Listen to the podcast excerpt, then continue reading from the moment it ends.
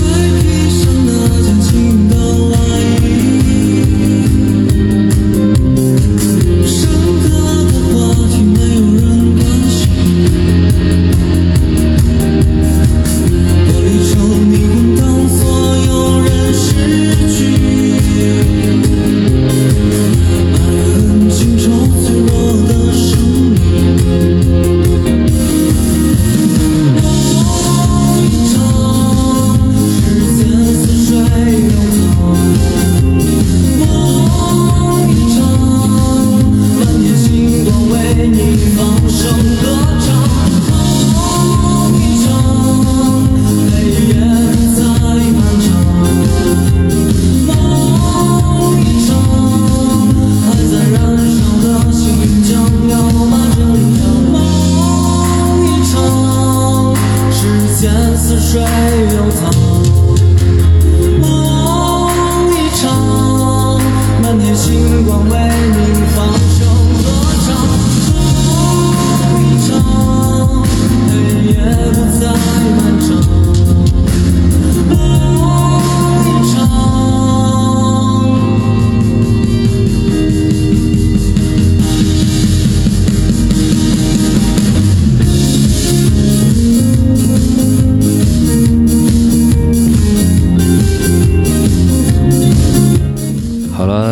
谢谢大家陪我一起来读书。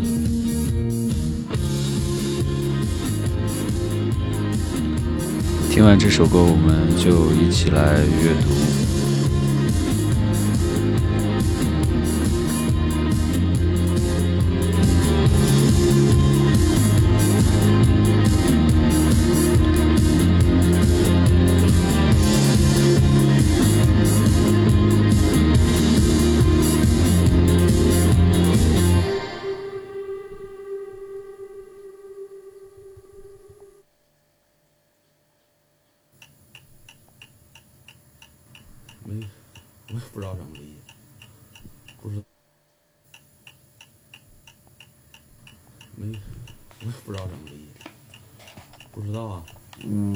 挺危险的。旅行没什么可说，虚度。这还没来吗？不知道。啊，我觉得应该是好。能做什么做什么呗。嗯，回家。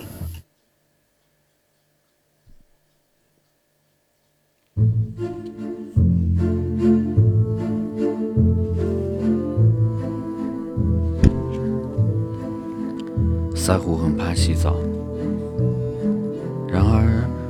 在野外生活，又是个白狗，不洗澡的话，后果很严重。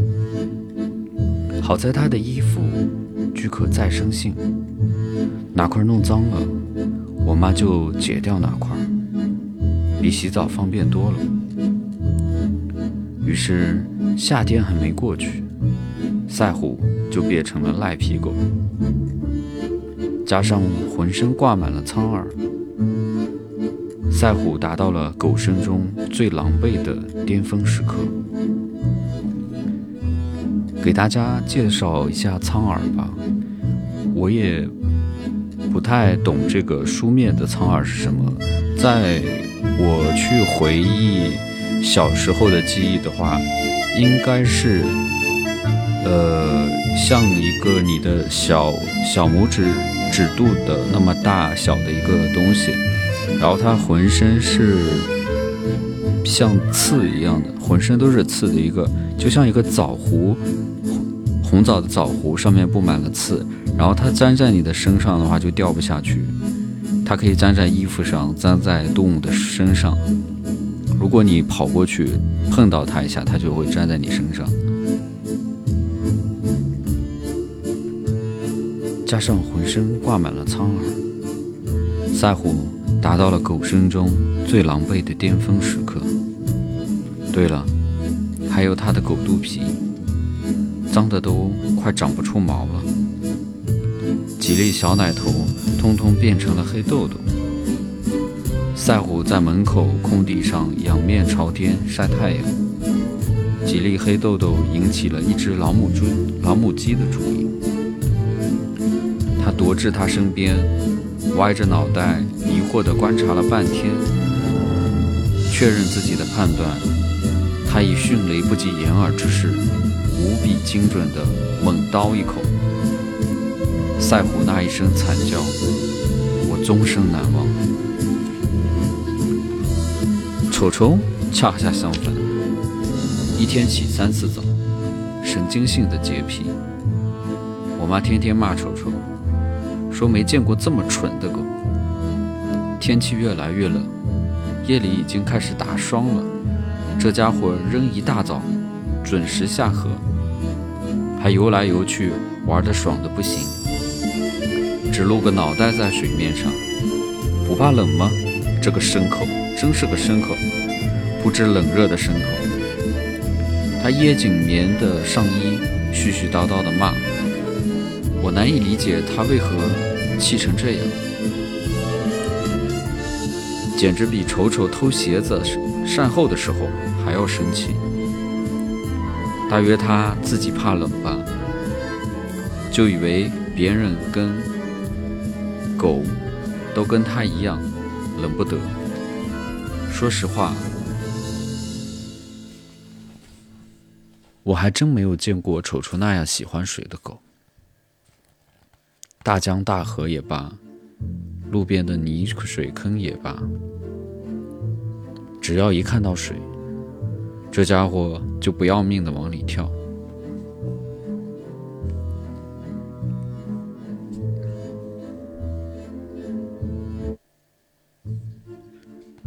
扑腾一番，在上岸打滚，滚得浑身泥土，再故作无辜的往你身上扑。瞅瞅身价高大，样子凶狠，长得像条狼似的，威风凛凛。令人心生畏惧，可做起蠢事来，却让人根本无法顾及他狼一样的外表，只想背着一顿暴揍。丑丑喜欢撒娇，可他那副体态，撒起娇简直能置人于死地。先猛扑，再用狗脑袋猛撞，然后两只粗壮的前爪。紧紧地搂着你的腰，左右摇晃，尾巴快要摇上天上去了。那时，绝对没人会对这条撒娇的狗心生怜意，只恨不能一手抓住它的前爪，三百六十度抡圆了扔出去。可问题是，谁能抡得动这么大一条狗呢？总之，每当……明明浑身泥浆，还自以为出水芙蓉的丑丑向我扑来时，我发出的尖叫能惊动所有电站的职工。大约水电站偏远寂寞，电站的工作又清闲，电站职工偶尔会来串个门子。其中一个年轻的女人尤其热切，隔几天就来看我一次。我不知道他喜欢我什么，也不知道自己为什么也挺喜欢他，大约都很寂寞吧。他可能觉得我家伙食开得不好，每天餐桌上只看到萝卜白菜，于是每次来都烧几只他们食堂剩下的油饼和包子，有时还有他从城里带来的水果、火腿肠之类的零食。每次来，他都找我讨一只花盘。此时的花盘已经渐渐成熟。我带着他走进深深的葵花地，挑了又挑，最后砍下最大、最饱满的一只花盘。新鲜葵花籽儿的口感有些像新鲜的核桃，皮软仁嫩，油分不大，清甜滋润。我们捧着花盘，把瓜子儿一粒一粒抠出来，边剥边吃。边互相打探对方的底细，直到对方收入多少、谈过几个对象都搞得一清二楚为止。每次告别时，他总会盛情地邀请我去他宿舍玩，还总提到他们那里有沐浴设备，可以洗澡。我不知他为什么这么热情，洗澡的事儿都提过好几次。一直到有一天，我照了一下镜子，才明白，我已经一个多月没有好好洗澡了。只在天气热的时候，关上门，拧块毛巾擦擦，或者烧一锅水洗洗头。反正种地的人嘛，都不太讲究。反正生活在此处，一天到晚也见不到几个外人，思路渐渐向我妈靠拢了。不由警惕。不过，自从搬到水库边儿，用水就方便多了。我每天去小河边打水，小河离得不远，向南穿过一大片芦苇荡就到了。但是水很浑浊，至少得静置一天才能澄清。有一次，我去地里找我妈，无意间走到这条河的下游。又不知不觉沿着河往西走了一公里远，在那里发现了这条河的一条支流，支流更窄更浅，但水清又缓，流得平平展展，水底是洁白的沙滩，两岸是芦苇丛和低矮的灌木。要是我们住在此处多好啊！过了中秋节，气温突然回升，虽然一早一晚还是很冷，但正午那会儿简直是酷热。那两天总是会想到这条小河，思量着悄悄过去洗个澡。那边芦苇浓密，河边只有牛羊走过来，离村庄和田野又远。估计不会有人经过。于是，一天正午，我带着换洗的衣服和香皂，顶着大太阳往那里走去。谁知到了地方，试了一下水温，没想到明晃晃的大太阳下，水却依旧冰冷刺骨。应该能想到的，毕竟已经九月了，早晚温差巨大。水又是冰川所化，虽然已经流了几百里，总之还没洗完脚就冻得坚持不住了，只好原样抱着衣服回去。于是，当电站那个姑娘再次邀请我去洗澡的时候，我立马同意了，并大力感谢她。我带着衣服和拖鞋，跟她向洗澡的地方走去。却发现目的地不是宿舍，而是他们的值班机房。原来是一个公用的小沐浴间。职工本来就少，又大多只在回程之前洗一洗，所以平时都是闲置的。机房里有许多巨型仪器设备，还有好多转轮、轨道类似的机械装置。在角落里有一个地道入口，他打开入口处的铁栅栏门，领着我一同向黑暗的下方走去。楼道又暗又窄又长，下面又有一道防盗门，还没走到近，就听到机器的轰鸣声。一打开门，声音猛地膨胀，我仿佛被卷入了巨型机械的运转之中。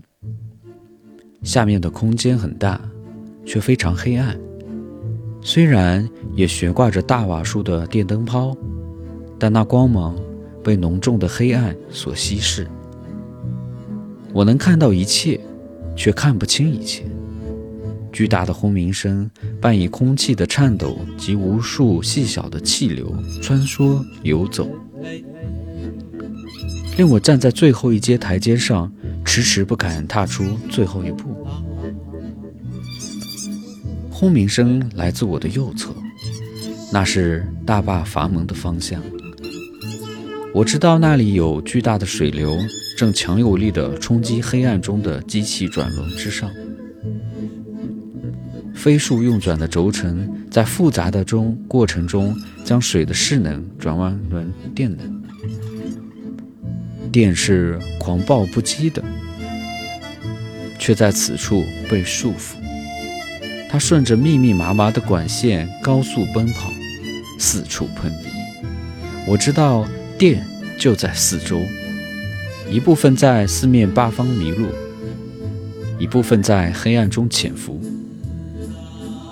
更多的电被禁闭在那头顶巨大的仪器之中，被强行按着，丝丝缕缕，沿着空数条的管线，去往广阔的人家的千家万户。我为人的力量而惊惧，又隐隐感到人的疯狂。这地底黑暗而沉闷，地板微颤，空气中充斥着浓重的机油味儿，我微微有晕车的感觉。我小心翼翼走向那姑娘，只见她把角落的一个门打开，又摸索着开灯。走近一看。里面是一个昏暗狭小的空间，顶多一个多平方大小，上方挂着一台电热水器，感觉非常不真实，像是回到了三四四十年代。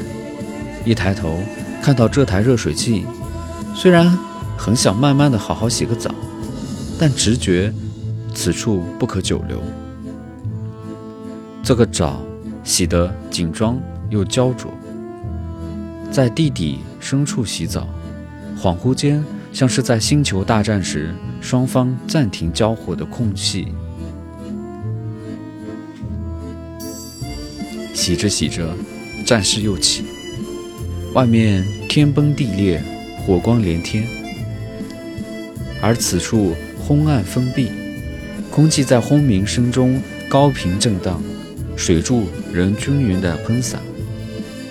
我一边揉脑袋上的泡沫，一边竖起耳朵，警惕的地震、战争、大坝爆炸、电压泄漏等一切灾难。从来没有洗过这么没有安全感的澡，好像在核反应堆旁洗澡。又想到这水的温度。源于附近刚刚生成的电能，新鲜的电。这个想法让我突然想尝尝这洗澡水的滋味。新鲜的电，巨量的水被截流，上下游生态生生断裂，亿万鱼类的道路被封堵，鱼群想回溯，想产卵，却只能在春天里。在大瀑布下无望的徘徊，所有的这一切只不过为了新鲜的电，为了令眼下的水温更暖和一些。为了让人类干干净净的活着，于是又觉得此刻像是在朽坏的卧室洗澡，像在一个冲着无底深渊无尽坠落的洗澡间中洗澡，洗啊洗，好像不只为了洗净尘垢，还想要洗去一生的罪过。不过，等洗完澡，重返光明寂静的地面，所有胡思乱想戛然而止，头发轻飘飘地披散在阳光中，浑身轻盈，忍不住打心眼里感慨：还是洗了澡舒服啊！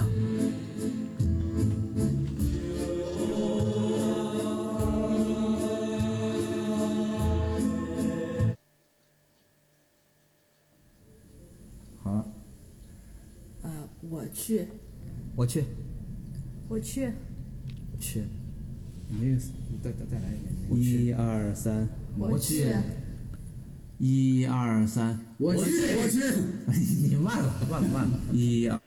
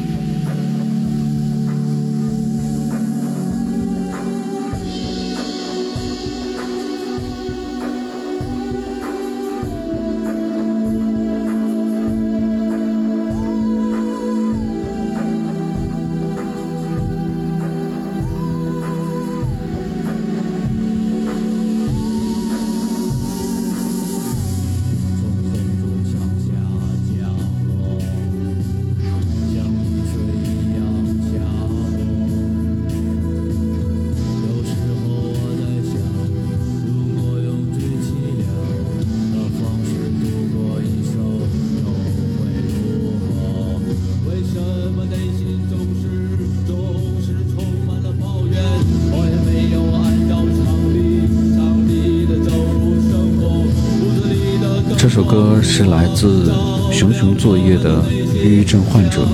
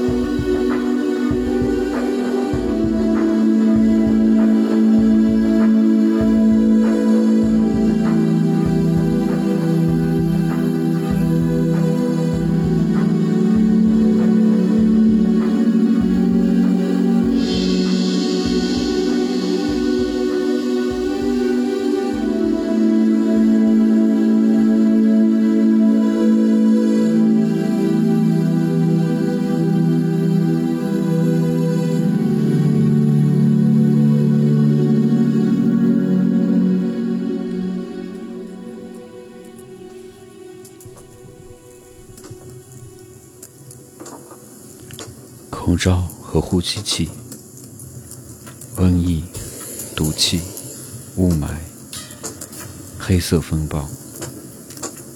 我们用于呼吸防护的器具，经历了怎样的历史变革？